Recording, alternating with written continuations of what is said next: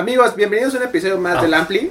El día de hoy estamos de gala, ustedes ya lo vieron, está con nosotros Eli Guerra. Muchas gracias por venir. Benito Gracias. también está por ahí con nosotros detrás de, las de cámaras. Eh, vamos a platicar un poquito, ya saben todo lo que les gusta sobre pues la linda carrera que, que, has, que has hecho con el paso de pues ya de estos años. Miren, aquí está Benito, Sí, pues, si se- no, no lo habían visto. este. Sí. Este, suscríbanse al canal, por favor, nos ayudan mucho con eso. Estamos en todas las plataformas de su preferencia. Y pues bueno, vam- vamos a comenzar. Es un poquito enfocado a experiencias buenas, malas, todo relacionado con la... He visto el programa. Sí, gracias por invitarme. Gracias, Sí, qué bueno que gracias. viniste, Eli, que nos une una amistad de muchos años y te anduvimos correteando. Ay, perdónenme. No te preocupes. Es que se arrancó duro todo, ¿no? A gente como tú le espero lo que haya que esperar. muchas gracias. Oye, Eli, cuéntanos, ahorita vamos a pasar a la historia y a todo esto que tiene que ver con tu carrera, pero cuéntanos ahorita de dónde vienes, por qué te anduvimos correteando. Sabes que, bueno, en principio he hecho como algunos conciertos distintos. Eh, estuve haciendo... Un disco distinto también. Sí, también. Venimos sí. primero de un disco distinto. Exactamente. Pero hice el Cumbia Machín con la Sonora Santanera y la Sonora Dinamita y obviamente con Eric y todos Sí. los demás eh, intérpretes. Y después también me animé a hacer el homenaje a Chabela Vargas Ok. con Jimena, con eh, los Macorinos, con el Mariachi Ma- Gamamil, este, con Eugenia, Marisol. O sea que al final Nada más, puros cañonazos. Sí, puro cañonazo. Hicimos, estuve metida también haciendo un, me- un lindísimo también concierto distinto que se llamó Hecho en México Ok. con la orquesta del desierto que es este la que dirige el maestro Natanael Espinosa Ok. y allí también estuvo Aida Cuevas Ok. y Kalimba hacíamos también un asunto con el mariachi Gamamil entonces todo eso eh, muchos ensayos canciones nuevas Claro. sabes como eh, Gira. gira y aquí aquí estoy llegando literalmente ayer llegamos o antes de ayer ya no sé de una gira estuvimos un mes por México por carretera en una gira que se llama que se llama gira en casas. Es un asunto que hace Josué Huijosa que es mejor conocido como Kill Aniston Ok, sí, sí, es, he em- es empresario y Josué es un empresario radical no, no, no quiere nada de la industria. Entonces me invitó a su gira que la lleva haciendo 10 años y es literalmente visitar casas de fans. Ok. Me parecía importante. Nosotros somos eh, un equipo independiente desde hace ya más de 18 años y creemos que tenemos que siempre estar, en, ¿sabes?, balanceando las cosas, haciendo estos acercamientos importantes y sí fue una friegotota, Oye, pero estuvo hermoso. entendemos entonces que te estás desquitando de lo que nos guardó la pandemia, ¿no? Nos No sé. abrieron y salimos al campo como perros O sin pues sí, por- no sé si desquitando, pero de repente, desde yo durante toda pandemia tuve re- realmente mucho trabajo porque como independientes no podíamos dejar caer el asunto. Claro, no, no. Y entonces no, no estuve trabajando musicalmente, sino en mi laboratorio porque hago perfumes y productos para la piel. Y eso fue lo que nos mantuvo. Entonces fue muy rudo. Y- pero al mismo tiempo hicimos muchas colaboraciones, que con Mitre, que ahorita ya este, no las tengo clara, con la Sonora, ¿con quién estuvimos haciendo? Aquí está Rorro, por cierto, Sí. Paula Balbi, que, que estuvimos juntas haciendo todo este asunto. Y hicimos muchas colaboraciones desde casa, pero musicalmente yo no pude ni escribir, yo no tuve un momento libre, tuve que estar de guerrera. Y cuando empezaba a moverse nos decían, Eli, que si vienes a cantar, sí, vamos. Ok, no se logró, ok. Eli, vamos a cantar, sí, vamos, no se logró, ok. Pero la agenda se iba entonces eh, acumulando esos compromisos que al final se lograron y lo dices bien, tan pronto se destapó todo, todo el mundo empezó, ¿cuándo puedes? ¿Cuándo es? Sí, ¿Qué se claro. hace? ¿Qué no se hace? Y arrancamos durísimo y no hemos descansado. Ok. sí. Oye, Eli, una, un- quiero hacer una pregunta. ¿Recuerdas tu primer acercamiento ya muy en forma o que tú tengas muy presente con la música? O sea, no sé si tu, si tus papis te regalaron ahí un instrumento, si tú fuiste a algún concierto o algo, algo que te haya marcado, que tú hayas dicho, "Mm, pues por aquí me, me latería moverme. En realidad creo que yo la música es como algo misterioso para mí porque no escucho música. Es algo desde niña nuestra casa era distinta, no Fútbol. había sí, fútbol. No había como un estéreo encendido, no había esta interacción musical Eh, mi mamá lo tiene como mucho más claro porque cuando mi papá jugaba en, en los rayados. Es hija de Alberto Guerra, Ajá, ¿eh? Sí. Órale. Sí. Eso es, lo- Es- si no muchos como yo no lo sabían, pues ya saben un. Y ahorita en Mundial y la madre, ¿no? Ayer lo saludó. ¿Cómo Sí. estás, Alberto? Y me dice, viendo el fútbol. Yo, Obvio, Obvio, ¿no? sí. Estaba creo que Polonia, México. ¿no? Polonia, México. ¿Quién ganó, estábamos- por cierto? Empatamos. Empatamos. Sí, ahí que creo que Nuestro portero paró un penal y exacto, ya es- un penal y salvó el Casi partido. quiere Te queremos, Sí. que tome el lugar de la Virgen de Guadalupe. Exactamente. bueno, pues Alberto estaba en esas ayer. Sí, eh, yo nazco en Monterrey porque mi papá está jugando en los Rayados y mi mamá eh, es de Guadalajara y vive en Monterrey una experiencia increíble con muchos eh, jugadores brasileiros. Órale. Ajá, entonces Gloria se enamora de la música brasileña Ujú. y del idioma, aprende el idioma y conoce todo de, de Brasil y de la música. Y yo, yo estoy en su barriga y mi mamá dice, yo creo que tú eres músico por eso, porque trae, porque era, o sea, era una carga musical importante.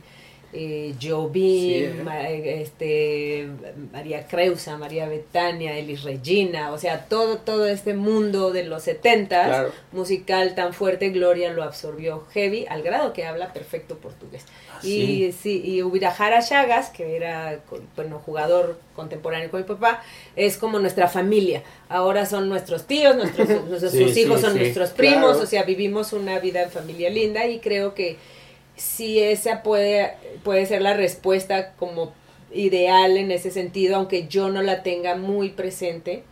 Pero yo creo que Gloria tiene la razón. Sí, fue un parteaguas ahí, Porque fue un parteaguas. Literalmente mi niñez fue en San Luis Potosí y en Guadalajara. Y yo no recuerdo música alrededor mío, no recuerdo esta situación. Sin embargo, yo a los dos años ya cantaba El Rey, no hablaba bien, pero ya la estaba cantando. ¿Sabes? A los nueve años yo terminé de escribir la primera canción eh, en- con- como completa, es decir, con guitarra y con, mi, con, con letra. O sea, yo ya tenía a los nueve años una canción terminada en, en el estricto como de Sí. coro, puente, versos. Se la escribí a mi mamá, por cierto. Entonces creo que hay una cuestión en mi musical que yo sigo sin comprender porque me cuesta mucho trabajo, le tengo mucho miedo a la música Ujú. y eh, eh, me hace sentir eh, en ocasiones demasiado confrontada, pero a esto me dedico ya desde hace, este año estoy celebrando 30 años eh, a partir de mi, fir- mi primer firma de contrato. Sí, no, y al final, si no saben, también él ya tiene una carrera pues muy consolidada, muy padre. Digo, al final, siempre lo decimos, Negro y yo somos muy fans de las personas que vienen aquí, admiramos mucho su gracias. trabajo. Pues ya tienes también ahí un, un Grammy, ¿no? O sea, ya te lo, lo- por ahí, lo, que fue 2010 y todo esto. Sí, fue 2000. Entiendo también que, que ahorita que tú comentaste eso de los nueve años de tu primera canción y todo, por ahí escuché hace poco que también recientemente sacaste como canciones a la luz de este ese tiempo. ¿Eso es verdad o es un mito? No, creo que a lo mejor está como raro. Sí, mi primer disco, Eli Guerra, que sale en el 93 o Ujú. 90 entre el 92 y el 95, porque yo firmo y se tardan y luego lo sacan y luego lo retiran, no fue como con rollo. Pero en ese primer disco hay canciones mías, de- un par de canciones que yo escribí a los 12 años. Ok. Eso puede ser. Pero lo- quizá lo que estamos ahorita, lo que llegaste a oír es que cuando yo hice Sweet and Sour Hot y Spicy, tenía unos demos así como esos primeros takes de las canciones Ah, y eso fue lo que salió, pero Mm. eso ya es algo reciente. No sé si, si, Sí, si- más o menos. sea por ahí la conclusión. sí. Ah, perdón que te interrumpa, nada más para que no se me vaya la idea. Porque también ahorita platicamos más adelante y más a fondo del último disco que, que hiciste, ¿no? Que al final está hecho con puras voces. Eso fue algo que me llamó muchísimo la atención. A ver, Qué mejor tú que le cuentes a, a la banda que nos ve, a Gracias. nosotros también, cómo fue este proceso creativo. O sea, ¿qué, ¿por qué? ¿Por qué? Claro, ibas a decir algo, ¿verdad? No, no, ahorita regresamos un poco en el tiempo, pero hablemos de tu disco nuevo que aquí no Gracias. Ahí tenemos. te- sí, se, los se llama Zion o Sion, ¿no? Porque, pero al escribir el título con Z, pues sí, es más bien en English, es A ver, Zion. lo acerco para que se vea un poquito. Más o menos les ponemos aquí la, la captura y todo. Gracias, sí. Bueno, es un disco abs- absolutamente bonito. vocal. Todo el arte está bien bonito. Gracias, sí, el arte lo, eh, lo hizo nuestro amado Gustavo García Villa, que Gus, además de ser, pues, es un artista, es- hace estilismo de moda, pero es fotógrafo y es un personaje que encuentra la belleza en todos los detalles, ¿no? Y cuando yo empiezo con este asunto, eh, fue al término de nuestro DVD ciclos, que, como que hacía las veces de explicar nuestra carrera hasta ese momento. Y eh, empiezo como a sentir que después de Hombre Invisible, que es el disco que ganó el Grammy, que fue nuestro primer disco independiente, allí siento, ah, bueno, quiero hacer algo vocal, pero no lo tengo muy claro y este y decido hacer entonces celebrar mis no, no, sé, creo que eran 20 años de música, algo así, no sé, con una gira piano y voz. Entonces eh, nos vamos Nicolás y yo, Nicolás Antela, a hacer esta gira que nos duró más de cuatro años, sorpresivamente para mí, porque era algo que yo creía que iba a ser como, ah, unos teatros, algo íntimo, y resultó que hice puras plazas y eran, eran puros masivos, y yo decía, ¿y cómo con piano y voz vamos a llenar este? Sí, es, es, es importante como destacar que a veces uno subestima el poder del, no de la música, sino el poder de las audiencias, como que como uno cree que llegar con banda y hacer todo este ruido va a generar, ¿no? Como eh, bienestar, y de repente una gira piano y voz era súper aceptada, era de lo más encantador y fue como, wow, una gran lección, hicimos más de cuatro años de gira y yo pude entonces eh, ahorrar y hacer entender cómo quería hacer este disco, no quería estar con ningún productor, no quería estar con ningún ingeniero de audio, quería estar completamente sola, no tenía motivaciones para estar con otros músicos y entonces eso se complicaba un poco porque todavía en ese momento la tecnología no estaba tan desarrollada como ahorita, como que unos últimos años para acá ya fue como un súper trancazo y todo avanzó durísimo, pero ahí todavía el, el Pro Tools eh, eran, eran como que este, interfaces súper grandes, ruidosas.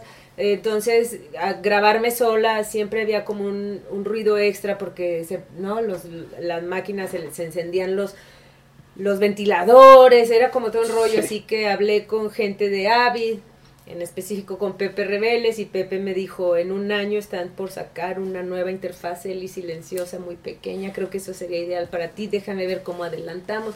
O sea, yo empecé a mover los cables, nuestro eh, nuestra patrocinador Shure toda la vida ha estado ahí, Laura siempre, de Laura Delgado siempre allí, me dijo, Eli, déjame, ¿qué quieres hacer? Quiero hacer algo vocal, me mandó 30 micrófonos, pruébalos todos, haz lo que tengas que hacer, o sea, em, este proceso técnico inició realmente me tomó un par de años.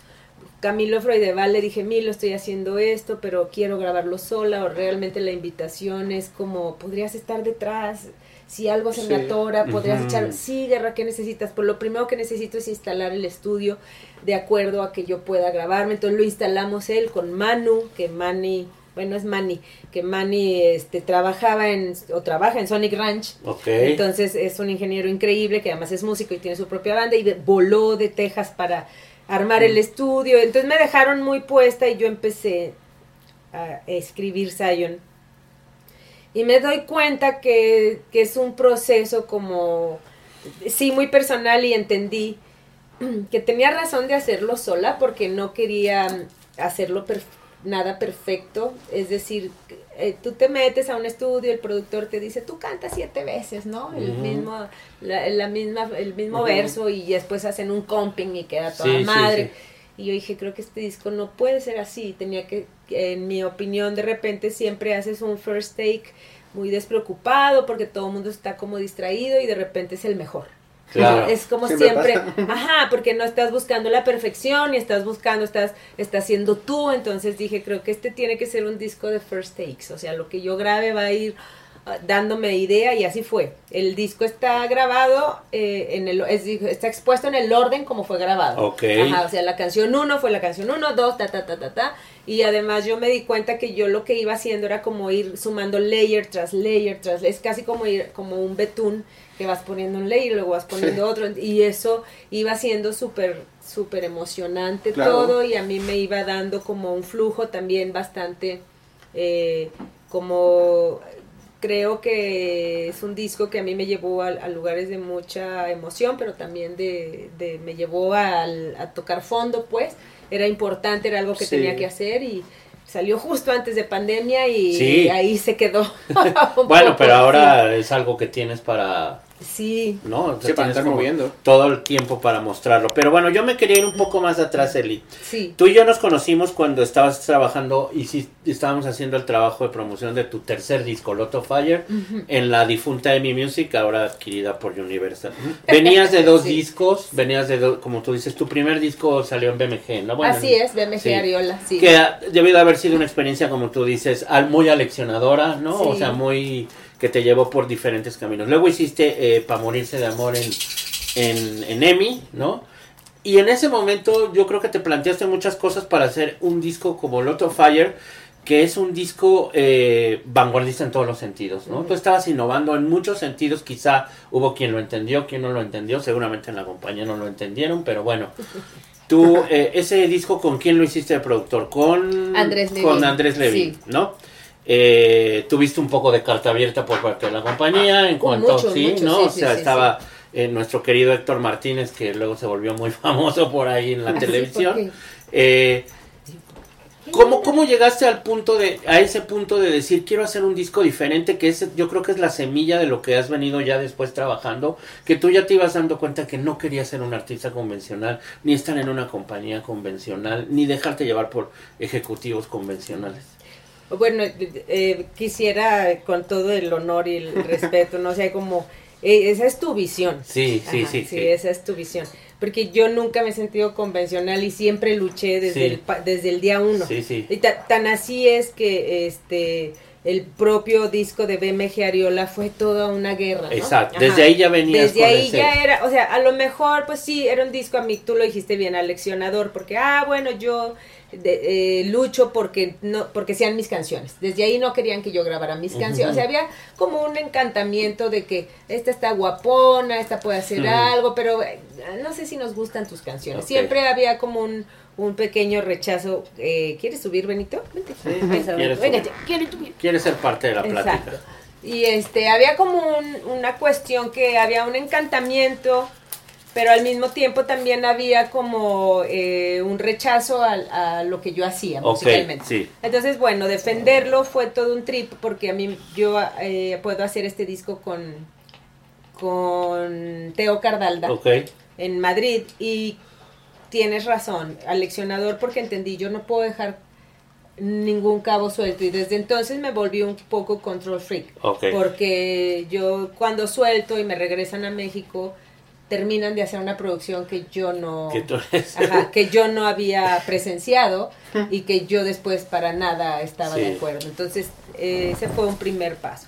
Y ya con Pa' morirse de amor honestamente sí es un disco absolutamente personal y, co- y, y en- y con una dirección totalmente eh, Tuya. mía en el en el sentido que lo hago con Sandy McLellan que era el como el, el asi- no sé si asistente pero era la mano derecha de Ross Column Ok. quien, quien hacía discos para Tears for Sí, Fears sí, y, ¿no? sí, o sí. sea otro magnate así Ese lo hiciste en Nueva York. no, ese lo hice en Londres. En Londres, Ajá. ok. Y para morirse de amor también fue un disco como con- muy trabajado que este que tiene canciones en, eh, que yo adoro y que sí, sigo sí, cantando y que, que, eh, bueno que los que son muy fans siguen adorando así Y te como- siguen pidiendo tus sí fans. sí muy heavy.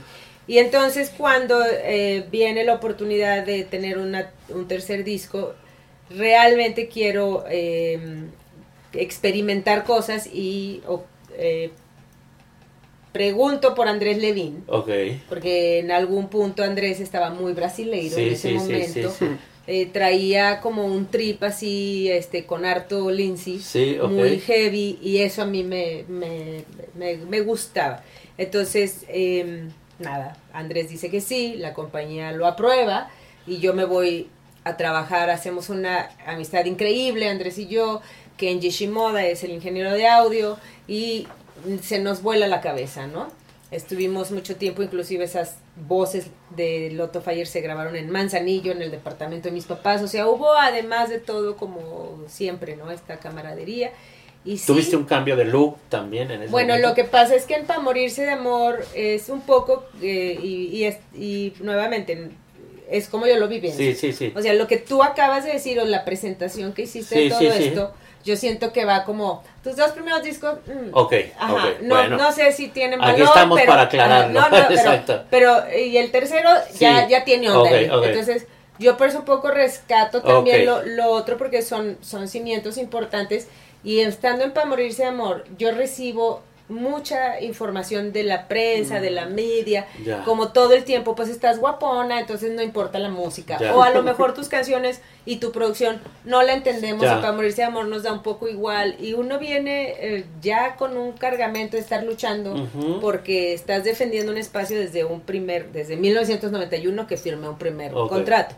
Entonces, en- no es un cambio de look. Yo en, en Pa' Morirse de Amor durante la gira me pelo a rapa. Ok. Porque estoy, no te importa eso. No, Ah, absoluto.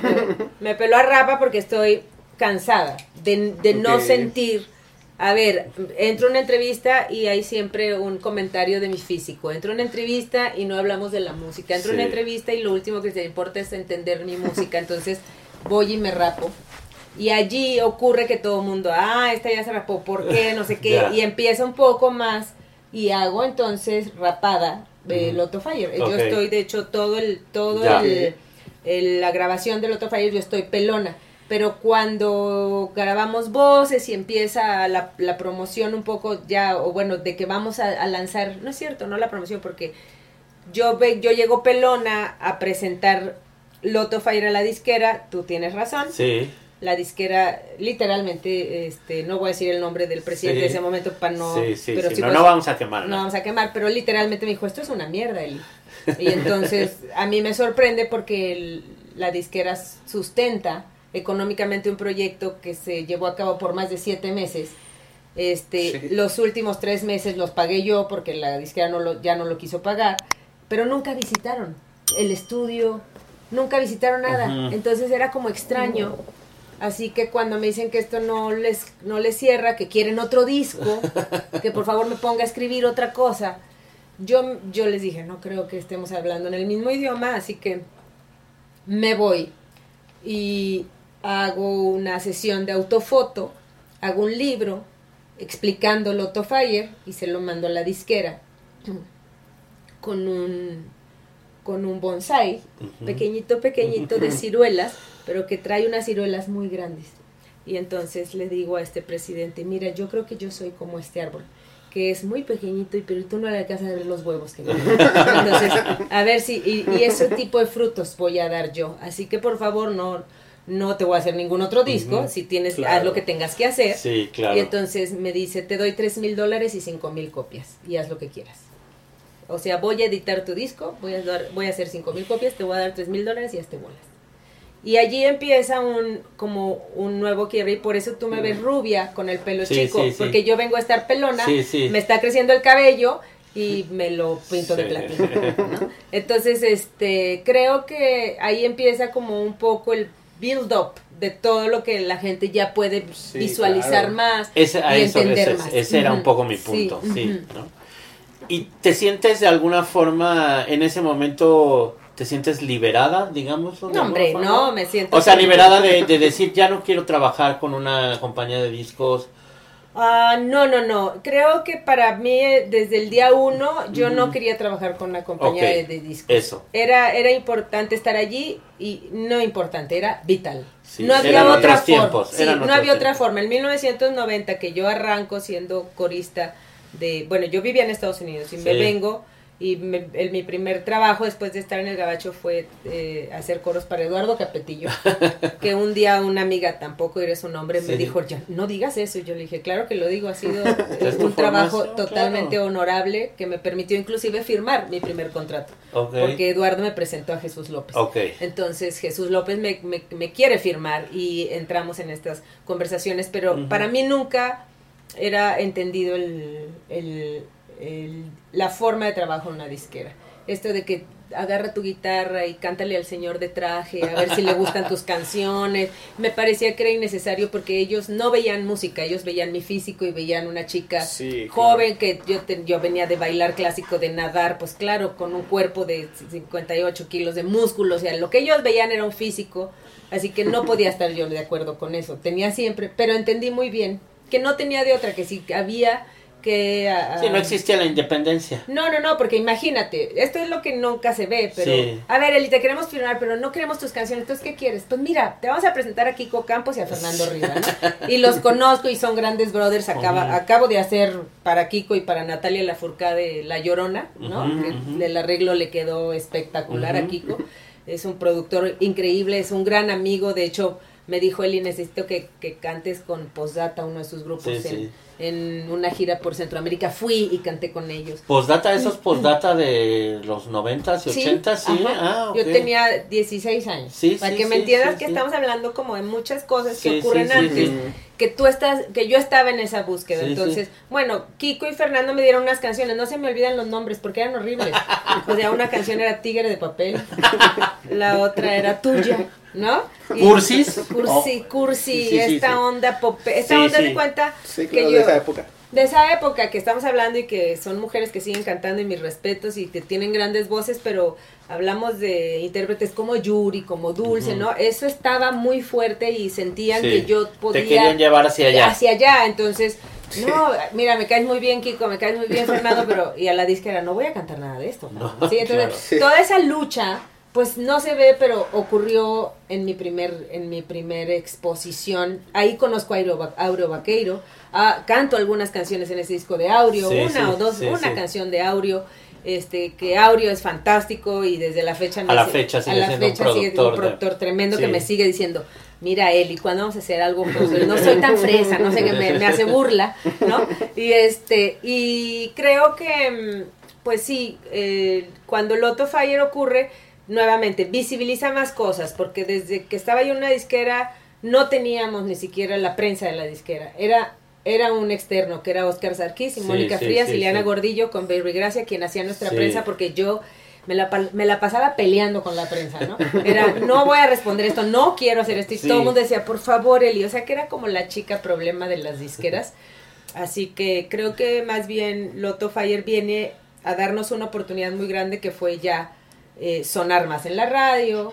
Si bien eh, hicimos algunos videos con esos tres mil Sí, dólares, sí, sí, sí. hicimos Tengo. Frío Sí. que, que Gustavo Garzón, Garzón. él dijo, él y yo, yo le entro, Gustavo en ese momento hacía nada más videos para Café Ricky, Tacuba, bueno, ¿no? Ricky Martin, Sí, Ricky Shakira, o sea, sí, imagínate sí, los sí. presupuestos Sí, que él sí, tenía, sí. cuando él me dice, ¿cuánto dinero tienes? Tengo tres mil dólares, Sí. cabrón, y él me dice, oh, ok, vamos a ver qué hacemos, y salimos con este video que, que sí siento que todo mundo ah, pudo de alguna manera o no Sí. sentirse atraído. Y creo que ahí entonces vámonos empieza otro otro trip. Y Balbi que era mi manager entonces y yo pudimos también darle el disco de manera independiente a Higher Octave en Estados Unidos. Entonces ahí también se muestra un poco oh, estamos luchando de manera distinta no con este disco. Así que sí fue un trip distinto y lindo Y Paula ya iba a tus conciertos. Paula De- ya de- iba a mis sí. conciertos y desde entonces estamos juntas Ah, Sí. Qué bueno. Ahorita vamos a pasar a eso.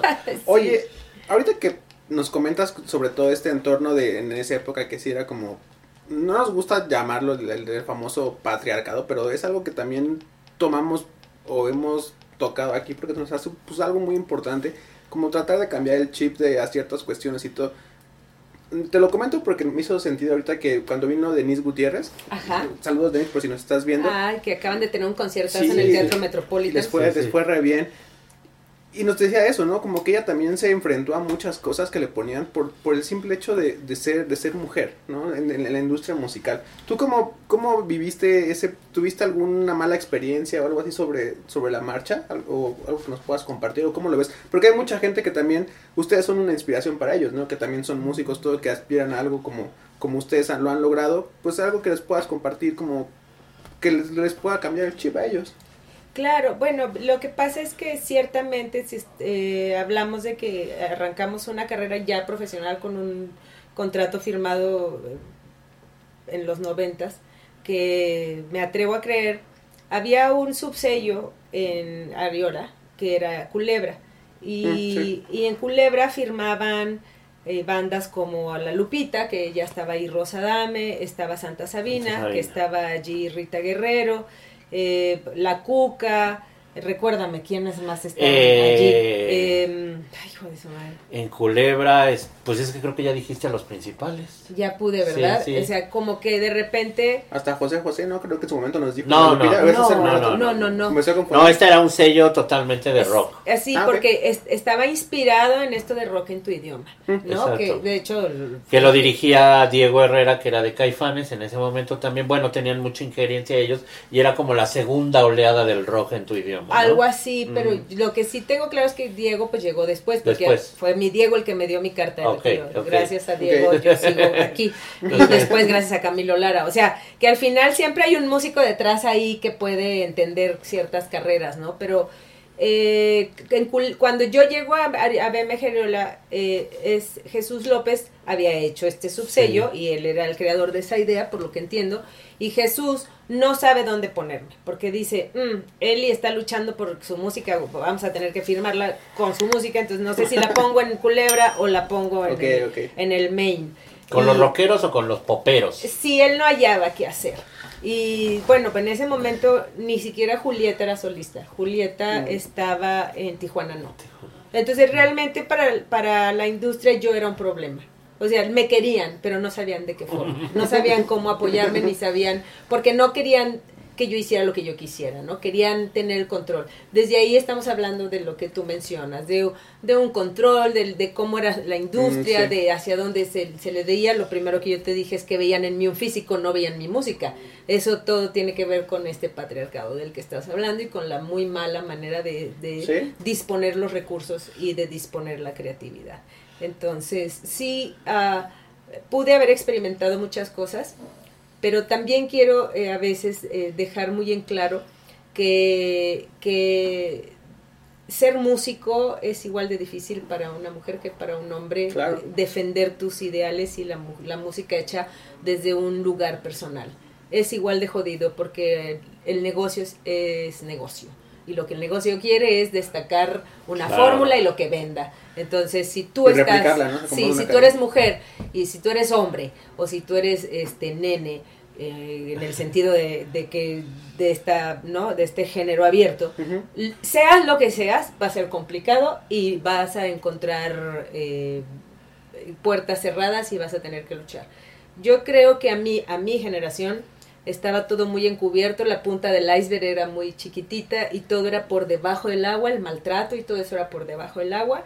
Y a mí me llegaron a decir eh, barbaridades de cosas y me llegaron a insinuar, y ya me llegaron a pedir y nada de eso ocurría porque yo tenía una muy clara escala de valores y tenía también muy claro lo que quería con mi música y si, y si mi música no iba a prosperar, pues no pasaba nada. Claro. Yo, yo tenía la fe en que podía hacer muchas otras cosas. Sí, y que, y que bueno, si no era la música, entonces tendré que trabajar de otra cosa para que la música persista, que hasta hoy en día sigue siendo igual. Sí. Tengo que trabajar de muchas otras cosas para que la música ocurra, porque un día pude ser totalmente independiente y ya no me gustó nada de la industria y lo logré, pero porque son otros tiempos y, se y se- ya se podía Claro. ir soltando la industria. Cuando yo firmé un primer contrato no, no se podía no, no se podía tener un disco independiente, ni podías tener un estudio en tu casa, ni podías hacer nada de eso. La, la lucha propia me llevó y me inspiró para estar en donde estamos. Oye, y en, este camino después del Lotto Fire, que, eh, in- bueno, no, no inicias, pero continúas, pero ya bajo este, esto que tú nos dices de romper con disqueras y todo esto, pues, ha sido muy difícil, como bien lo dices, pero también ha sido muy reconfortante, ¿no? Sí, Manejarte claro. en, en, en la independencia. Eh, ¿Tú cómo, cómo, cómo sientes que ha sido la evolución de la industria en ese sentido? O sea, ¿sientes que, que, que es algo que tenía que suceder, que, que el mundo independiente creciera tanto y que ahora los artistas como pues los, lo- la, la forma más interesante de, de encontrar música tiene que irse uno hacia el mundo independiente. ¿Crees que era algo que iba a tener que suceder? Bueno, yo es que siento que siempre ocurrió, pero como que en otros, en otras aristas, ¿no? O sea, yo recuerdo que las canciones que yo cantaba con mi guitarra para poder ahí ingresar o hacer ruido eran de trova cubana. Exacto. ¿no? O sea, de repente, o sea, siempre ha habido un mundo independiente, Sí, sí. ¿no? Y siempre ha existido Sí, el músico que no está de acuerdo con el mainstream y que rescata, además de todo, el valor de la música popular, porque al final, digámoslo así, plain eh, y simple, pues hay dos mundos, el popular y el, y el académico, ¿no? Entonces Sí. nosotros estamos dentro del popular y hay muchísimo dentro del popular y creo que dentro de eso está todo lo independiente. En mi opinión, no, no dejamos de ser independientes ni hoy en día. Sí, claro. Hoy en día estamos metidos Bueno, pues todos sí. en las pinches plataformas digitales Sí, que están, que están Sí. lideradas por los Sí. mismos que dijiste Sí, de la sí, difunta Emi, sí, la sí, chingada, sí. todos esos ahí siguen. Ahí sigue. Ahí siguen. Y quien firma un Grammy y quien lo autoriza y quien está detrás de todo eso, ahí siguen. Entonces realmente no somos independientes. ¿Qué, qué ocurre? ¿Qué ocurre? Somos libres. Somos libres de hacer la Pues sí. música que queremos hacer. Y eso sí es una gran ventaja porque yo viví los tiempos de la payola. Yo viví los tiempos donde- Vivimos. do- ajá, donde, vivimos, exacto, donde no había una un, un- escucha la música porque porque entonces que el público elija no allí era nadie va a elegir nada te vamos a decir lo que tienes Lo que que, tienes comer que- sí, Ajá, sí, lo que sí, tienes sí, que escuchar y cómo escucharlo entonces sí definitivamente creo que lo más maravilloso que ha ocurrido es que la- el, el mundo independiente pues ha crecido de la mano de la tecnología la tecnología ha permitido que ese mundo independiente subsista porque nuestro primer Sí, disco cañón. Hombre Invisible este fue totalmente digital y fue un problema porque nadie lo quería. Ok. O sea, era, Eli, pero ¿por qué no lo imprimes? Porque no tengo lana. Porque Claro, ya invertí sí. la lana en la producción para que esté al nivel de cualquiera otro de Claro. mis discos y no tengo lana para hacer una impresión. y finalmente aquí está impreso. Este es Invisible Man, es un lado B de, ajá, Hombre. Invisible lo trae Rorro, ahorita lo sí, mostramos. sí, sí. ¿Nos regalas un disquito Hombre Invisible, mi amor? Y entonces, creo que Hombre Invisible cuando nosotros lo sacamos y es totalmente digital, nadie entendía nada. De hecho, ni siquiera Sí, es que existían se- plataformas. Exacto. Era Patti Carrera, que es mi manager sí, en sí, derecho sí, de sí, autor, sí. Haciendo Mapamondo, que. Mapamondo era una, una plataforma digital que nadie quería, por supuesto, ni Sí. pagar, ni entrar, no querían ni meter su tarjeta de crédito, la gente desconfiaba Sí. por completo de, hicimos cosas así, Pico, Sí, quien hace el arte y el diseño. Pico dijo, ¿sabes qué, Eli? Vamos a hacer que la gente haga su propio domi, entonces hizo todo un instructivo hermosísimo para que tú hicieras tu propio domi, o sea, güey, hicimos mil cosas y la gente aún así no quería el disco digital. Pico de Pico Love. Sí. Sí, Sí, sí. Ah, y Pico, o sea, realmente te estoy hablando, este disco salió en 2009, que no es tantísimo. Sí, mejor es- que tú les pero no es tanti- que no es tantísimo, pero sí es un chingo, ¿no? Entonces la gente no lo quería, el arte lo hicimos con, con David Franco, Ricardo Trabulsi en las fotos, pero con papá Héctor, que es Héctor Galván. Y Héctor Galván en su, en su casa, que era Casa Prums, una casa aquí en la Roma Divina. Y trajimos a los animales, porque tampoco la- estos cuatro animales que ves acá adentro, negro, los trajimos al, Tranquilos muchachos, aquí los vamos a, a los poner para estu- que lo al estudio. vinieron el, vinieron el caballo, vin- vinieron el felino, vino la cabra, vinieron todos, se fotografiaron ahí después. Mi querido David Franco estuvo post produciendo ese Sí. arte por año y medio. Wow. Ajá, entonces hay muchi, o sea, tú tienes razón, hay muchísimas historias que somos independientes definitivamente. Cuando la disquera ve el trabajo nada más del arte, dijo, totalmente. Eli, yo no quiero este disco. y llevaban ya inverto- invertido el, el- algo de dinero en el arte. ¿No lo quieres? No. Me partí la madre para pagarles eso y allí compré mi independencia. Allí Exacto. firmo Ajá, sí, mi, sí, sí. mi- mi renuncia a todo y arranco sola con todo con este disco. Y lo demás es historia. Pues lo demás sigue siendo igual. Lo demás es, lo demás es de- seguir sigue, sigue- no, sigue exactamente siendo una, una bellísima friega, lo dijiste, es reconfortante porque el simple hecho de escribir, la- hacer la música que quieres, compartirla con los productores, con un equipo maravilloso, con quien tú quieres estar haciendo esto, es maravilloso. Claro, ¿no? Y al final también eso te fue llevando, llevando, llevando a un día decir quiero hacer un disco de voces, ¿no? También. Sí, creo que finalmente Hombre Invisible tiene como una jerarquía increíble porque Sí, es un padre. disco que se hace totalmente en casa, porque es un disco que hacemos con nuestros músicos, además se llama Hombre Invisible porque hay muchísimos invitados que no se que no se manifiestan porque esto de las colaboraciones y los featurings a mí me parece como que a veces caes en la fórmula obligada Sí, para vender sí. hay que hacerlo porque el chiste es que me veas porque estuve con Meme, el chiste es que Claro. me veas porque estuve con Álvaro Enrique, Sí, porque estuve con Enrique. Bumburi, porque estuve con... No, entonces este disco integra hombres invisibles, na- ninguno de ellos se ve. El que lo Este, quiera descubrir que ponga atención y lo escuche, ¿no? porque están los que acabo de mencionar, más muchos más. que, que colaboraron en este disco. Está Juanes, eh, Álvaro Enríquez, Enrique Bumburi, Meme de Café, por supuesto, que amamos y acabo de estar con él en Guadalajara. Este, mm, híjole, ¿quién más está? Horacio Franco, eh, o los propios Elis Guerras y Gilberto Cerezo. Ay, No, pues son buenos. Sí. Ajá, entonces la idea era como que si colaboráramos, pero yo les pedía una como una pauta musical. Yo les decía, dame una insinuación musical. Y ellos, nos juntamos. No, ni quiero verte.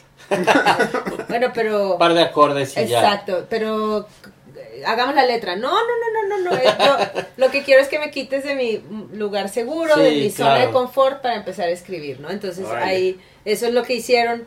Enrique Bumburi mandó unas trompetas y un piano, Álvaro Enríquez mandó unas guitarras y de ahí entonces ya se, Sí, se iba, Eso se la interesante. magia. se, se iba desarrollando la música. Entonces, como fue un disco tan importante y le metimos mucha lana, le metimos toda nuestro, todo nuestro varo, pues yo empecé entonces a trabajar y de allí que también tuviera un gap como súper grande Sí. para, para volver a hacer algo inédito porque nunca tuvimos un DVD, entonces le metimos la feria al DVD, Ya. o sea, todo eso como que Homie Company como empresa tenía también que afianzarse. Nunca paras, Eli, ¿no? O sea, no hay nada que te pare y, y todo lo que tú quieres hacer lo terminas haciendo. Eso Pues no es- sé, Sí, sí, no sí. sé si sí. así, pero Sí. creo que hay un equipo colaborador increíble y siempre estamos viendo la manera de, de hacer posibles eh, los sueños musicales. Ser músico y empresario al mismo tiempo, tu propio promotor, tu propio manager. eh, crea también un estrés distinto y no siempre puedes estar escribiendo, no siempre puedes Sí. estar en el glamour. Obliga Sí. a otro tipo de trabajo. Hasta A cierto eso punto vamos. tienes que delegar ciertas cosas, ¿no? Sí, sí, claro, pero eh, finalmente todo pasa a través tuyo también. Y eso está, está, está padre. Oye, pero a ver, cuéntanos entonces tus, tus eh, otras actividades. Sí. Resúmenos qué haces. Yo sé que eres muy buena para la cocina. Ajá. Has estado en algo de cocina también, ¿no? Me gusta hecho- cocinar sí, y sí. comer, sobre todo. Todo. Ajá, Ese es, es el- nuestro problema de los gorditos. pero, pero, a ver, cuéntanos. ¿Cocinas? ¿Ha- ¿Has hecho algo de forma profesional con la No, cocina? no, la empresa Homie Sí, Company esa- a eso me refiero, así sí. abraza tres áreas. Sí. Homie es eh, nuestra disquera, nuestro sello Eso. editorial, además es editora también de libros. Ok. Y es este, as- tiene todo también relacionado con restaurantería y alimentos y servicio de catering y tiene la parte de los productos de belleza y perfumería.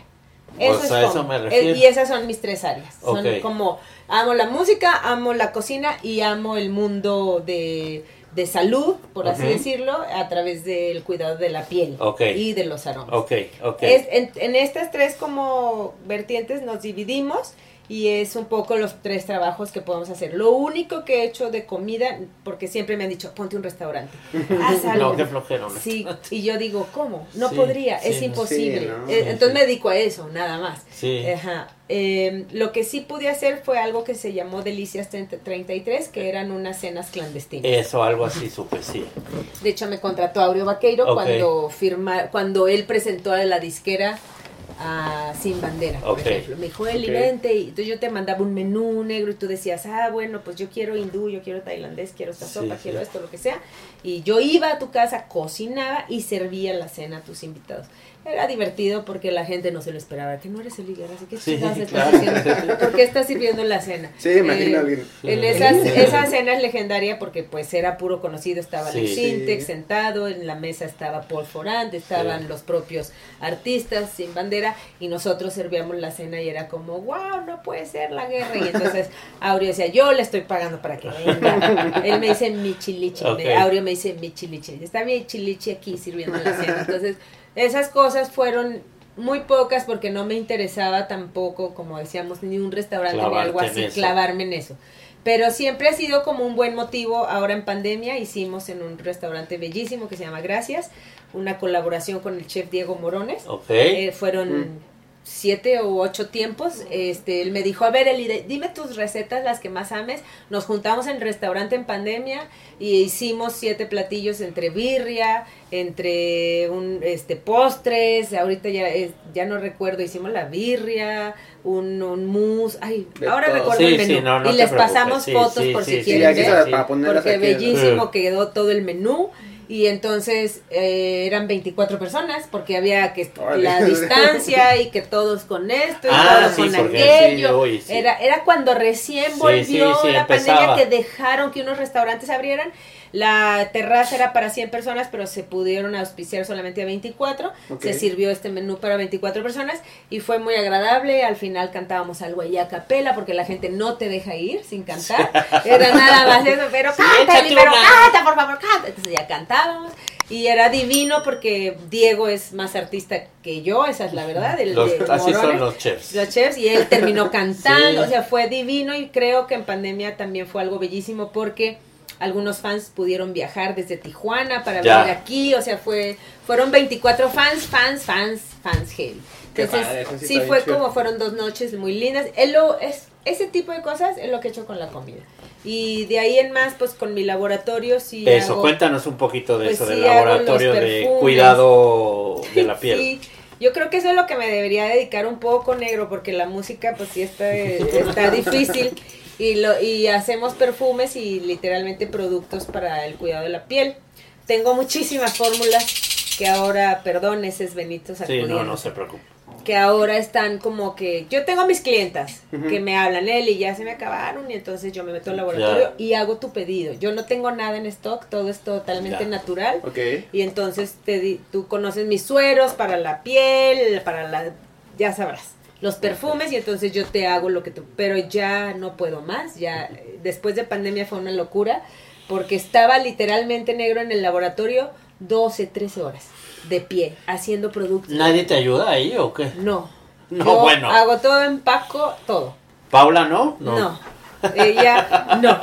Oye, entonces, si le digo a la gente que ya le decía a la gente, ¿dónde pueden ver todo esto? No, ahorita no, porque ya, o sea, ya fue de que ahorita... Aquí es antipromoción. Eh, fíjate que en junio decidí parar con eso porque empezó.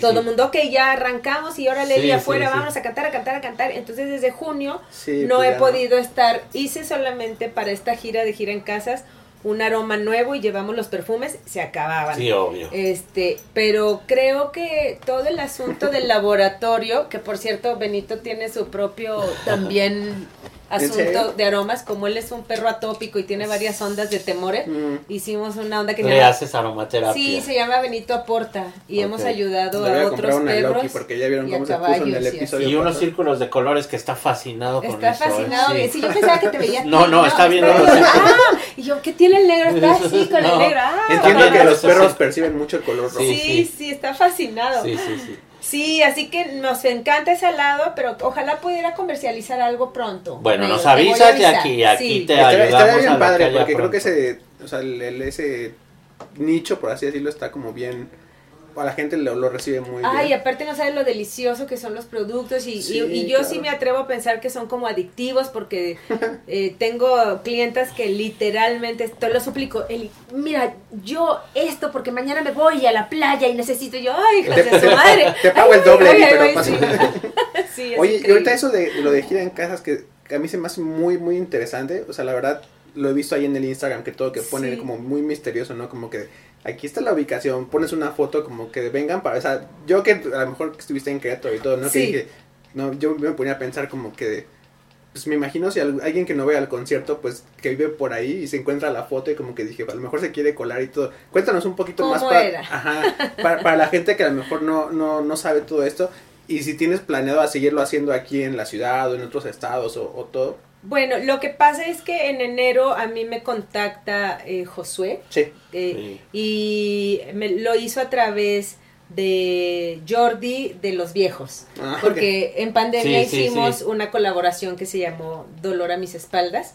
Eh, que hablando, ¿no? Como de también de lo musical y eso. Entonces, yo vi una foto de Jordi vestido de Chiqui Drácula tocando en un foro como súper distinto en el Ajusco. Sí, bien íntimo. Ajá, pero aparte súper loco porque se veía, ¿no? Y no era Halloween. Era Halloween Ah, ok. y él tocando eh, este su guitarra y vestido de Chiqui Drácula sí, de. Halloween en, en la nada, en el Sí, bosque, sí, en un pinche escenario increíble en el bosque, güey. Y yo le escribo, Jordi, ¿qué pedo? ¿Dónde estás?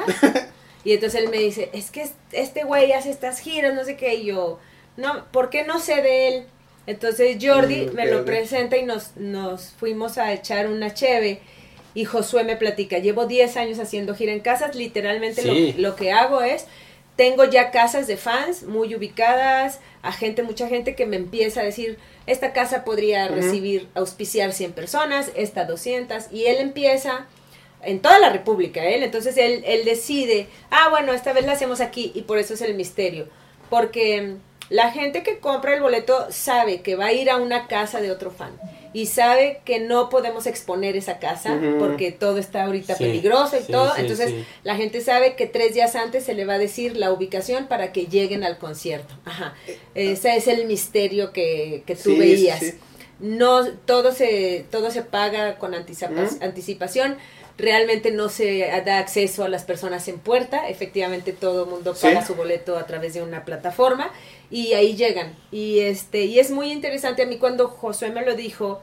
Yo le digo, ¿por qué no te conocía? Y además nosotros hicimos algo así justamente para Hombre Invisible. Sí. Se llamó Abre la Puerta. La gente no quería nuestro disco digital, nuestros fans querían el disco impreso. Físico. Entonces les dijimos, ¿sabes qué? Vamos a ir a tu casa y te lo vamos a dar. Entonces Hmm. hicimos una gira similar que se llamó Abre la Puerta. Ahmed Bautista se subía con nosotros y nos íbamos seis personas en el carro, mi guitarra, la bola de discos, pero nosotros lo hicimos un poco diferente, es decir, nos habíamos puesto de acuerdo, habíamos elegido a un fan, el fan Ya. y su mamá nos recibía, o sea, era todo un rollo. Y cuando Josué me dice, le dije, por supuesto que quiero hacerlo, es algo que ya lo hice y es algo que Sí. entiendo que yo como la, la músico que ha estado independiente por 18 años, pegándole mordidas a este negocio de una forma distinta y siempre honrando al fan, pues lo quise Eso, hacer. eso, eso, es lo- que- eso lo que Lo quise hacer, así que nos echamos un mes completo en carretera con ellos y, y aprendiendo juntos porque ellos llegan y Josué maneja. Josué monta. Sí, sí, Josué sí. canta. Cantaba o sea, no, no, es un tipazo. Entonces, eh, esta dinámica estuvo Sí. buena en el sentido de que para nosotros es muy importante estar cerca, cerca del fan y, eh, y fue lindísimo. Eh, se llenó todo, fue una gira exitosa, pero sobre todo creo que es muy distinto que te vean allí en el escenario, que es increíble y es maravilloso. No, sí. Y esto también es increíble y maravilloso porque te tienen allí, porque, porque me Como Ya. fan creo que es completamente distinto. O sea, si tú tienes allá tu, valga, por el que ya pagaste el boleto y todo, que lo tienes que interactuar contigo, que todo, creo que es un, es un, ahí cómo se le llama, un valor agregado. Iba a decir un Ah, plus, pero ajá. es muy lindo el Sí, valor agregado, sí, Entonces, oye, y en este mismo es cuando haces la dinámica de que les das un, pones las canciones y todo, las sacas y se suben a cantar contigo y todo, o ese es No, otro. No, ese es un fue- karaoke, ese te ese promocionando está, en la está bien, radio. está bien padre Te también. digo que no no, paras, es que haces todo lo que quieres hacer, pero, pero, tengo no me- suerte porque hay aliados. Ah, siempre negro, hay gente que te entiende gente, del otro sí. lado. Por eso no claro. usan los productos de belleza. Sí, es que lo que pasa es que te- estoy en el gimnasio y de repente llega un chico. Ese sí fue en pandemia, ¿no? El Sí, karaoke pandemia, pandemia, porque estoy en el gimnasio y cuando así empezaba el- los gimnasios ya Sí, con tu sí, esto. sí, sí, sí. Pero viene un chico y me dice, eres Eli Guerra, ¿verdad? Le digo, sí, ¿sabes Eli que yo, este, él, él es muy modesto y no dice soy el dueño de la maraca porque lo es su abuelo. Sí, sí. Pero bueno, es la familia quien, quien, quien tiene el, el- este lugar todo. conocidísimo, la maraca. Muy tradicional. Y muy tradicional. Y él en pandemia, el abuelo ya mayor, pues él, él empieza a ver que la maraca se empieza A caer. a caer porque la maraca es un lugar de salsa donde Sí, tú sabes sí. que hay clases todo el tiempo. Eso no lo hubo en pandemia. Pero eh, Ernesto, que es tremendo para, para sus visiones y las ha llevado a cabo, empieza a hacer conciertos en plena pandemia, cerrados, y le empieza a ir muy bien porque empieza a como a retomar a estas cantantes como que mencionábamos Sí. antes, a Dulce, a Manuela Torres, o sea, Ya. empieza a hacer conciertos de todo tipo. Y ahorita lo está abriendo al rock, ¿eh? Está muy Sí, padre el A concepto. mí me vio Sí, y me dijo, Eli. ¿quieres hacer un concierto en la Maraca? Claro. Y me dijo, y pero le dije, yo no tengo banda ahorita, que te- yo hice Zion. La pandemia me lo ahorcó y lo único que te puedo decir es que yo pude ir con mi guitarra porque además cumplo 30 años de música y quiero hacer la gira con guitarra. Y me dijo, va. Entonces fue todavía pandemia de que el antro no puede estar más que con menos Sí. de la mitad y con esto, todo, la- todo lo riguroso. Y la verdad es que... Y la idea del karaoke fue tuya. No, es que yo hice primero ese show sola con Ya. la guitarra, eso se reventó. Sí, sí, sí. Y eh, al final que, que no, 1500 personas estaban ahí todas juntas sin nada, de nada. y yo ya. dije, esto, pandemia, a ver cómo nos va. Como nos fue tan bien, Ernesto me dijo, ¿qué quieres hacer? Y ahí le dije, yo quiero hacer un karaoke. Ok. Y él me dijo, "Hmm, ¿y cómo lo llevarás a cabo? Así, así, así, así y así. Y me dijo, órale, yo te apoyo. Y entonces nos fuimos a hacer el karaoke, que es el que tú me- eh, mencionabas, y que literalmente lo que yo quería era que mis fans cantaran mis canciones. O sea, que ellos dijeran, ah, ok, entonces había una lista, ah, pues yo quiero esta canción, y había una Está tómbola muy donde yo metía la mano con aquellos nombres que ya sabíamos que estaban allí y entonces fue muy divertido y fue este muy también muy emotivo la verdad la, la gente que se llegaba a subir Sí. a ese escenario cantaba todas se las sabía estuvo increíble ¿Qué sentías a la, la gente que veías? Porque al final la persona, el hombre o mujer que se subía a cantar, pues tal vez la canción que, que le tocaba o todo, siendo tu fan, pues le movía, ¿no? Tanto un momento bueno, un momento malo, lo que sea, tú tocando y cantando con él, ¿qué sentías? ¿Qué te transmitía a estas es, personas? es como increíble porque además voy a mencionar, lo acabo de ver en Gira en Casas, volvió a Sí. este concierto un chico que se llama Alejandro y vino y él lloraba todo el tiempo. Iba de la, de- la hermana lo llevaba porque él no podía contenerse. Entonces yo dije, no va a poder cantar. O sea, él está, él no podía, la hermana lo llevaba, que después supe, ahora en gira en casas, porque me dijo la hermana, yo vivo en Londres. Y he venido nomás a acompañarme. ¿no? O sea, la tipa increíble. Sí. Entonces, el tipo que es encantador, Alejandro, sale premiado y sube llorando. Y yo pienso, él no va a poder cantar. Se sienta a un lado mío llorando. ¿Cuál vas a cantar? Peligro. Y él sigue llorando. Ok, y entonces yo empiezo a tocar y él empieza a cantar perfecto, pero seguía llorando. Y yo, wow, o sea, y es realmente increíble Sí, tener esta oportunidad de, de ir un poquito más allá, la he tenido siempre, porque en la calle la gente a mí no me detiene para decirme, ay, Eli, te amo, así no. A mí me detiene y me dice, me casé con peligro, me casé con tal canción, Sí, mi mamá sí. murió y tal canción. O sea, siempre hay una historia muy linda.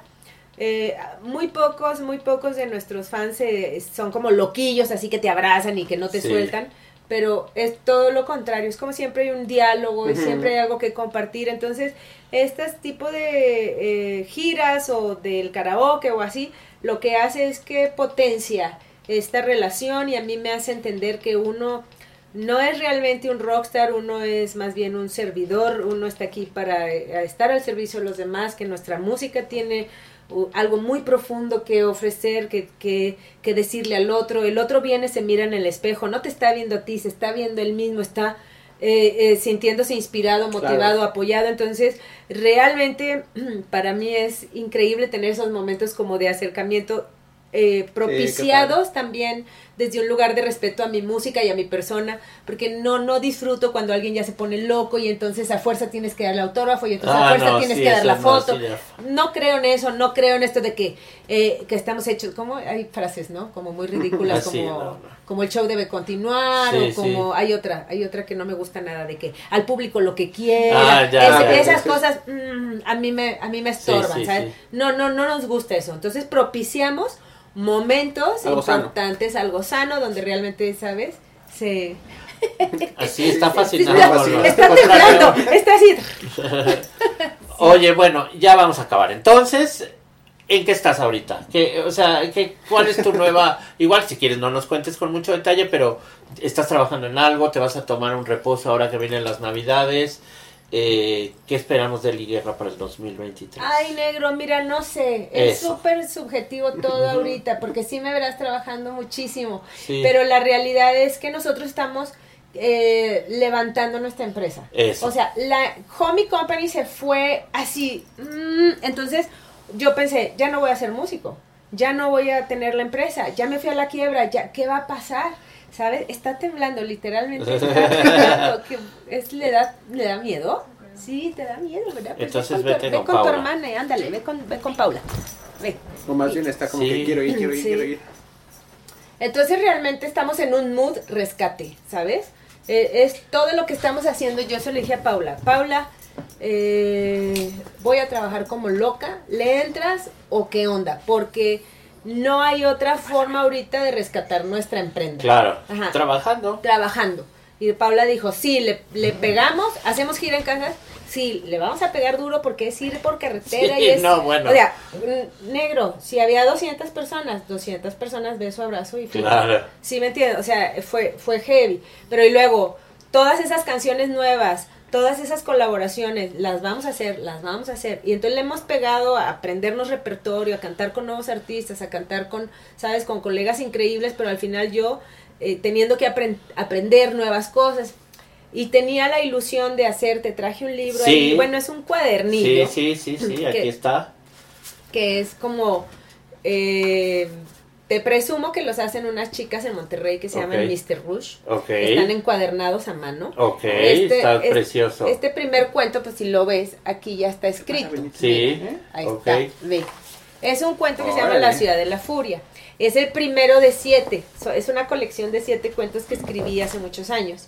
Y Ok. están escritos a mano con Órale. mi, con mi letra. Y luego quisimos dejar el cuaderno para que tú siguieras utilizándolo. Ok. Esta es la primera edición y este la segunda viene ahora en Navidad porque es un cuento que, que ahí por ahí tiene es un buen regalo de Navidad, tiene muchachos. hints navideños y entonces se llama Arcoiris en Navidad y lo estamos ahorita ya produciendo. Entonces son siete que van a ir a lo largo de este fin de año y el de que año que entra. Y realmente me emociona porque es nuestra primera producción como editora literaria. Editora de- Ajá, ok. sí. Y cuando dices, a ver, Eli, ¿qué sigue? Y yo te digo, pues no sé, o sea, al menos tenemos esta promesa de siete sí. libros. Quiero escribir nueva música, pero no he podido escribir porque estamos en mood rescate para que podamos tener feria, Exacto. para poder pagar esa música. O sea, todas estas son justamente los, los esfuerzos que hacemos Pero- para poder pagar la música. Por mientras Sion es un producto, es un producto, eh, no, es un trabajo eh, que tiene todavía mucho que dar, ¿no? Sí, negro. Síguelo sí. promocionando, sigue hablando de él, sigue Gracias. haciendo ruido, por favor, porque yo conozco muchos fans de la música que no te conocían, de verdad también, amigos míos, te lo puedo decir así, Sí. que les encanta el disco. Ay, ¿no? muchas gracias. Les encanta el disco y, y que de alguna forma te descubrieron a lo mejor en Claro, algo, ¿no? que, ¿no? Eso es, que eso es lo bellísimo de, de seguir haciendo lo que uno, sí, bueno, porque yo pienso, bueno, claro, tengo 50 años, es rarísimo querer Sí, volver a escribir canciones que no tienen ningún sentido porque no tienen nada que ver conmigo ya. Sí, sí. Cantarlas es otro rollo, ¿no? Cantar ojos claros. sí, o- sí, sí, ahora en esta gira hasta contábamos las anécdotas Sí, detrás. sí, sí, de eh, canciones. destapamos para quién Sí, fueron sí. escritas, nombres completos, ¿me entiendes? O sea, y era muy divertido porque se morían de la risa, pero eh, volver a escribir algo así me parece que sería extraño porque yo tengo otra edad, estoy Claro. con otras vivencias, hay otra cosa, en- hay otro mundo en mi Claro. cabeza, entonces esa es la ventaja de, de aterrizar la música Sí. que ocurre a tu tiempo real. Que entonces me estoy ganando nuevos, ¿no? Nuevos Nuevos, eh, personajes Sí, en mi sí. vida que dicen, ah, ok, la Eli escribió este Zion. Tú tienes razón. Fue- además es un disco que ha vivido unas transiciones porque todo lo visual que se para el show se hizo Ahí va en de nuevo cine. para que no se les Muchas olvide, gracias. ¿eh? Por Se hizo en cine y no sabes lo difícil que fue aterrizarlo para el show. Dos años con todos los creativos visuales para que lo aterrizaran. O sea, ha sido todo un proceso y tú lo dices bien. Lo acabamos de tocar para una marca importante de moda que es Dior. Hizo un show muy especial, nos invitó y Zion sonó durante Bueno, su ya gala. organízate otro, ¿eh? Sí. Por favor. para En el, en- ¿Sabes en qué? ¿Cómo se llama el museo? Eh, Caluz. En el Museo Caluz, porque estuvimos también en el Sumaya. O sea, de repente esa es la gente que de repente puede ver, a ver, vente él y canta Sí, Zion sí, por sí. aquí o canta por allá. Estos espacios como más íntimos y culturales, pero tú tienes razón, queremos hacerlo, nomás que nos falta el varo, hay que estar trabajando. Bueno, pues ahorita ahí, señores promotores, gente que nos están viendo, que que nos- tengan ganas de que Eli presente Zion, no debe de ser un concierto muy caro y debe ser es un concierto increíble. Ve, ve a Paula. No, tú di que no, Paula. Ya cuando lleguen los dineros, cuando llegue el dinero ya sueltas ahí el dices, eso se te hace caro, no lo es. Hay muchos foros, hay muchos lugares en la República donde seguramente van a apreciar este trabajo increíble. Sí, Aquí vamos a poner la- las- el- los links para que vayan, escuchen el, el álbum todo, le den Órale, mucho amor. tú, Sí. apóyanos. Sí, vamos a ver, vamos a Órale, ver. apoyen. Nosotros estamos Exacto. siempre con Oblígalo. unos deseos. Milo es el otro músico que está Sí, sí, sobre sí, tarima y Milo siempre está puestazo y yo también para hacerlo. Órale, posible. hay que hacer algo. Muchas Yo gracias, me voy a encargar de intentar ayudarte, Gracias, ¿eh? gracias. Y bueno, pues para finalizar, Roberto siempre se organiza una dinámica que es que prefieres. Eres libre de contestar o no contestar, son preguntas. Ah, no, ok, no, son ok. leves, son leves. No, no te. que, que nunca estoy como Benito, ya sí, estoy sí, sí. temblando. Nunca nos metemos en la intimidad de los Sí, artistas. pues es más de decir- diversión. Ajá, exacto. Mm. Nos dices, por ejemplo, tal o tal y por qué, Sí. o nada más o el que Muy quieras, bien. ¿vale? ¿Qué prefieres? ¿Tocar en un Vive Latino o en, un, en el Auditorio Nacional? Ay, qué pesados. Es como echarte, es como echarte. Bueno, ahora sí que es que es muy distinto, ¿no? Bueno, lo voy a componer en el escenario, pues ya principal, horario estelar de Vive Latino, compitiendo con el auditorio. Sé que uno, pues al final es, todos tus fans van a ir al, al auditorio, ¿no? Por así decirlo. No, no, pero sí son vibras distintas, pero también Sí. es un es una responsabilidad muy similar, entonces es, en ese no habría cómo elegir. A los dos queremos ir. Eso. Sí. ¿Prefieres poder teletransportarte a cualquier lugar o poder leer la mente? Teletransportarme sería Sí. fantástico. No sabes las maletas que cargo. No tienes idea de, todo lo que cargamos y sería increíble la teletransportación. Sí. ¿A dónde sin te duda. irías Ya ahorita. viene, ya viene. Sin lugar a dudas. Si te teletransportarías ahorita, ¿a dónde te irías? ¿Ahorita? A su casa, dice. Híjole, no, la verdad es que hay muchos lugares que no, es que dependiendo porque lo primero que pensé fue qué sigue de, de trabajo, ¿no? O sea, vamos a Sonora este fin de semana y pensé Hasta llegar a estaría bueno llegar así de fácil, ¿no? Sí, sí, es que los aviones cuánto estrés, ¿no? Sí, avión, Ay. carretera, todo. Eso es ahorita para allá, vamos avión y carretera, Sí, en no, las pues- dos cosas en conjunto, sí. Si solo pudieras hacer una cosa, ¿qué preferirías? ¿Tocar la guitarra o solo cantar? Cantar, Eh, ¿Qué te gusta más, el cine o el teatro como espectadora? el teatro. El teatro, sí. ¿Vacaciones en la playa o en alguna ciudad importante? Eh, en el bosque. Ok. El bosque, eso, muy bien. ¿Bad Bunny o Metallica? Joder, metálica.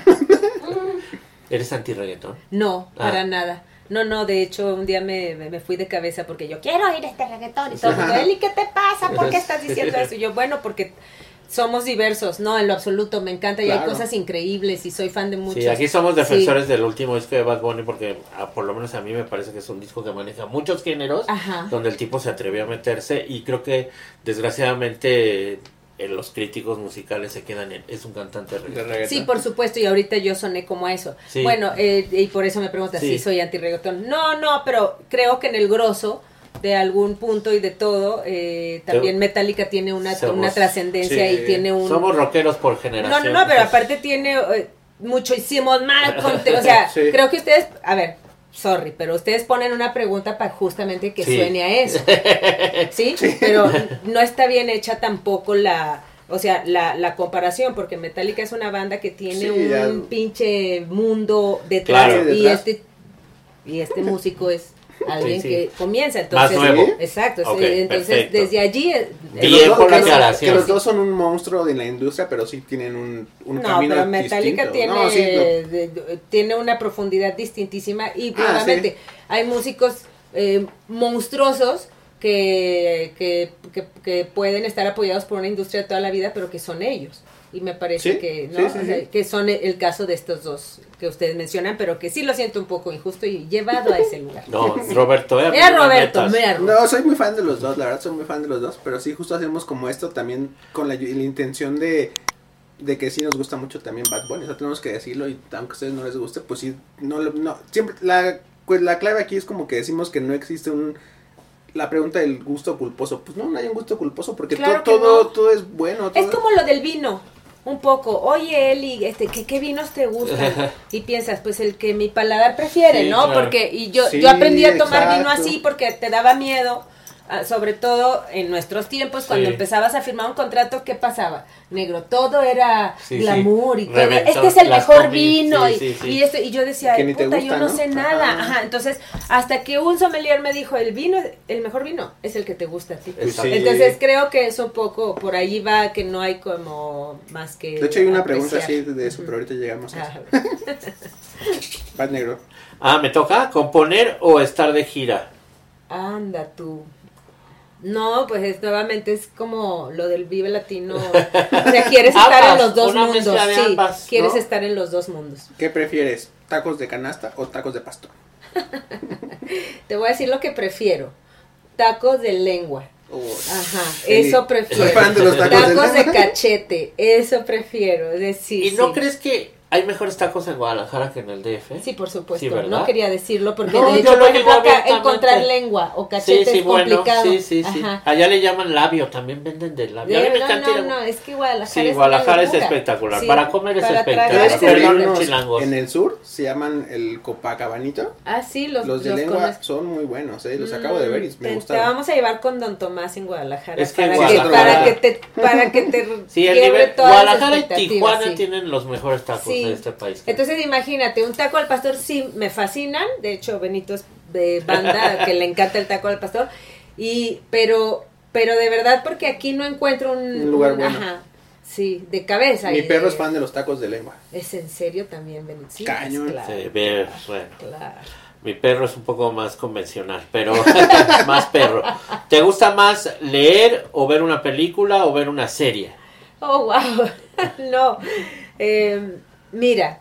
O lo voy- meditar. No, También te puedes voy- decir meditar, hacer Lo que yoga. pasa es que yo últimamente no he leído una sola novela.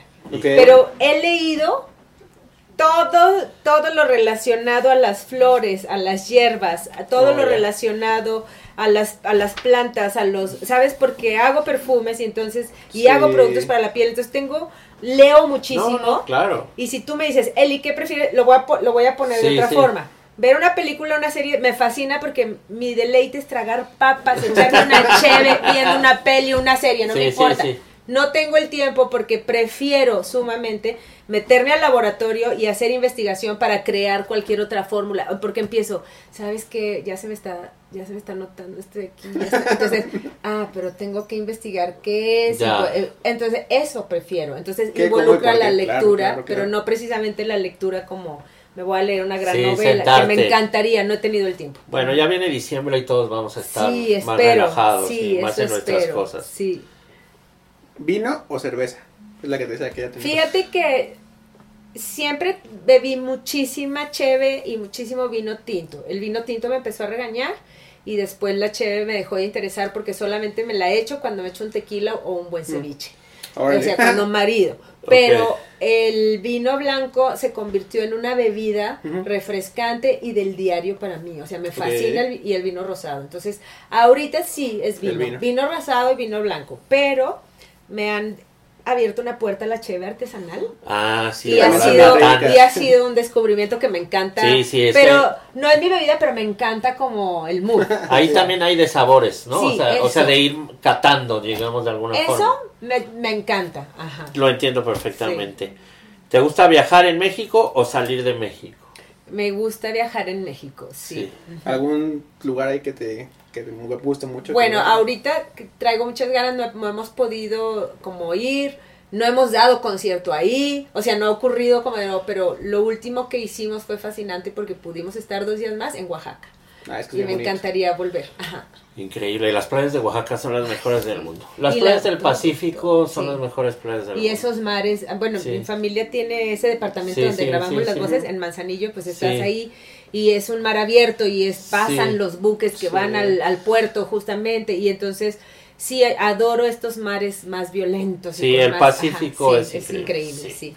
Ahora bucear allí no está padre. No, no. Este, Sí, eh, no. yo, yo cuando andaba Bueno, con- sí, para bucear en el Caribe, ¿no? el ¿O qué cari- yo, yo soy miedosa, buceé por exigencia personal porque soy claustrofóbica. Mm. y cuando andaba con Tito, que Sí, todo ya, el mundo sí, lo sabe sí. y le mandamos un beso a Sí, un Ismael. beso a Tito que Exacto, nos, a nos- Ismael nos Fuentes. falta aquí.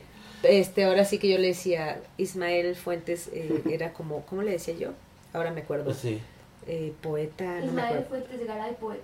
Exacto, Ismael Fuentes de Garay, poeta o algo así. Bueno, y Tito eh, era extremo siempre, era se, se aventaba de- del pinche pared, Sí, sí, sí, sí, buceaba y la madre, vamos a bucear, él, "Uy, vamos a bucear. Entonces, fui al Caribe con él y fue una experiencia para mí sanadora. el- Sí, ok, sí, sí, sí. Pero luego fuimos al, al, al Océano Pacífico y yo me quería morir. En cuanto me aventaron, yo no veía un metro. Sí, sí, es, muy- Yo- es completamente diferente. Ya no vi a, ninguno de los que íbamos más. Sí te era, impone. este, era todo, todo, sentí que algo me rozó y yo dije, ¿qué es eso que me está rozando? Ya con el, o sea, no, fue, fue otra experiencia, sí. Y ya por la última es, ¿harías una colaboración con el género de banda o reggaetón? Con las dos, y ya las he hecho, además. Bueno, con el género de banda he hecho Sí. diferentes cosas. Con reggaetón no me han, no me han invitado, pero a quien escuché fue a Julieta, justamente. Ok, sí, fue en con este disco, ¿no? sí, con este sí. disco Ah, que ¿sí? mencionas. Sí, claro, la Julieta. Y pensé, ah, órale, creo que sí, con Rosalía me encantaría hacer algo, por ejemplo. O sea, sí hay gente que me parece que... que O con el con Puchito dudas. que lo trae ahí negro. Sí, sí, con Zetangana. Sí, con todos ellos sería fascinante. Pero con banda ya hemos hecho. Pues Listo. muchas gracias por venir, Eli. Lo Ay, logramos. gracias. Eh, un placer tenerte aquí, Gracias, ¿no? Eh, Eres así, ya sabes Gracias, que... y ya nos habían puesto ahí en, Reconocemos. en, en la... ¿Quieren traigan a él y Gracias, gracias. Y el año que entra, que seguramente pasarán muchas cosas en tu carrera, en tu vida y en tu empresa. Esta es tu casa. Gracias, Ven, por favor, gracias. anúncianos todo lo que nos quieras anunciar. Sí, Aunque no a vengas a, guerra. entrevista, por Sí, favor, sí. dinos y aquí te apoyamos. Eh, y vamos a ver cómo hacemos para que ese Sion Ay, se mueva sí, por gracias todas partes. Por, gracias por eh, mencionarlo y por tenerlo muy presente. Para Sí. nosotros es un disco que tiene que seguir pujando, empujándose. Claro. De hecho, no- quien nos busca, lo ofrecemos. O sea, Claro. ofrendamos todo Claro. porque creemos que el disco tiene que seguir, pero también entiendo que hay cosas que están adelantadas y quizás hay un después. No, no, pero va espacio. para todo, ¿no? Muchas vamos gracias. a darle a todo. Aquí vamos Muchas a poner las redes de él y todo para que vayan, chequen sus fechas, eh, toda la información. Y pues bueno, el amor a ese disco. Gracias. Gracias, gracias, Eli. Gracias a Paula que siempre Sí, está a tu lado. Y a Sí, Benito, a Benito que estuvo por aquí también. Bueno, yo a Paula la conozco también así. De chichirrisquis. una- una niña, ¿no? claro, ahí estaban. Muchas gracias, Paula. Y gracias. A ustedes, negro, que Sí, Gracias. muchas gracias. Y Gracias. este y gracias por, por estar aquí. Al Traer contrario. tanta buena onda, ¿no? No, te- gracias, De eso se gracias. trata, de traer buena onda y Sí, muy buena vibra. Y somos amigos de toda la vida en el sentido o conocidos o hermanos que ahí hemos estado. Exacto, gracias exacto. por gracias por somos de una en nuestro- generación, sí, como dicen, ¿no? somos de una generación. Eso, pues muchas gracias, Gracias. Eli. Gracias, Eli. Gracias Nos a vemos todos. amigos, hasta Chao. luego. Gracias, hasta luego.